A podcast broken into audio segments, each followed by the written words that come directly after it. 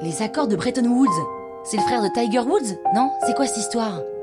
Vous écoutez Krusty History, le podcast qui vous raconte les histoires de l'histoire.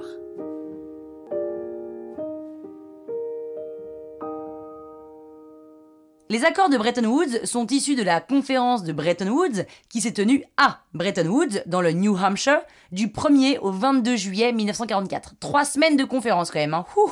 Un peu avant la fin de la Seconde Guerre mondiale, les Alliés sentent qu'ils vont gagner.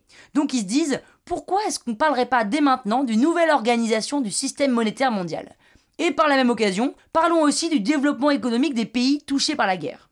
Deux organismes voient le jour, la Banque internationale pour la reconstruction et le développement, la BIRD, et le Fonds monétaire international, le FMI.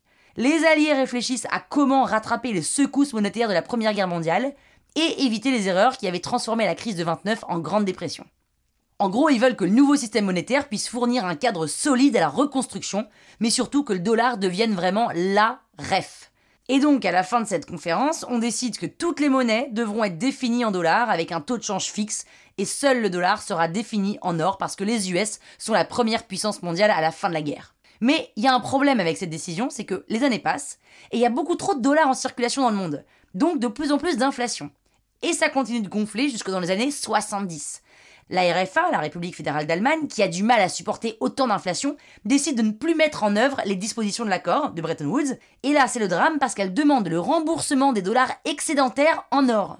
Et Nixon, le président américain de l'époque, dit stop et suspend la convertibilité du dollar en or.